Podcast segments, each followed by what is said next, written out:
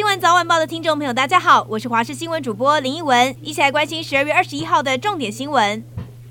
寒流来袭，要多注意身体状况。有急诊医师就表示，他才上班短短一个多小时，就陆续送来三个脑出血的病患。入冬以来首波寒流，气温持续下探。今天北部清晨最低温只有九点五度，而今天晚间到明天清晨，则是这一波寒流影响最明显的时候。预估今晚只剩下六度。有急诊医师在脸书粉砖上发文表示，这几天气温骤降，许多的病患因为血压升高、身体不适来急诊就医，光是一个小时之内就送来三名四十多岁到六十多岁的脑中风患者，认为近期脑血管跟心血管疾病的病患就医人数应该会直线上升，呼吁三高族群天气冷务必要注意保暖，避免温差造成身体不适。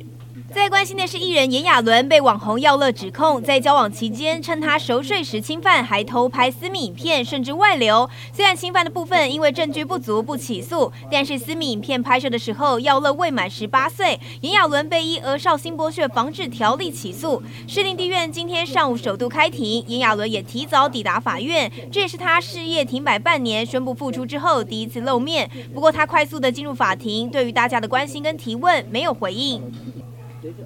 国际消息：美国总统拜登上个月跟中国国家主席习近平会谈。美国官员透露，中方事前要求拜登会后公开发表声明，说美国支持台湾跟中国和平统一，并且不支持台独。但是白宫拒绝配合中国的要求。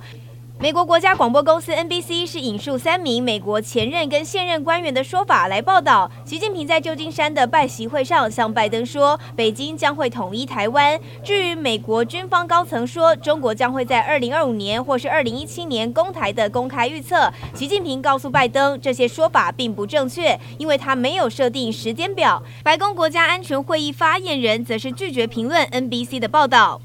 南韩在十一月举行大学修学能力测验，而有一批考生被提前九十秒收卷，有四十多名学生向政府提出诉讼，要求赔偿每人两千万韩元，大约台币四十八万。根据韩媒报道，在首尔城北区的考场，因为负责打钟的老师失误，导致第一节考试结束铃提前九十秒响起，考生们非常慌张，只能匆忙写完考卷，甚至有一部分是用猜的。代表考生们提告的律师指出，政府至少应该要赔偿重读一年的费用，并且要求教育部道歉。由于在这个考场应考的学生总共有四百多人，参与国赔诉讼的人数可能会再增加。南韩在三年前也曾经发生大考提前三分钟收卷，受到影响的考生们同样提出国赔。当时二审法院判决政府应赔偿每人大约台币十六万八千元。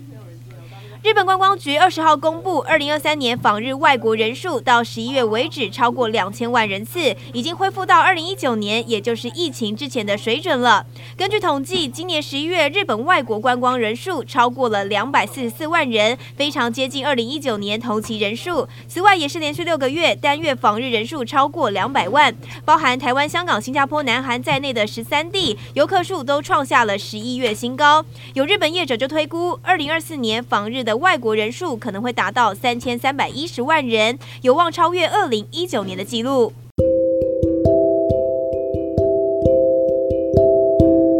以上就是这一节的新闻内容，我是林依文，非常感谢您的收听，我们下次再会喽。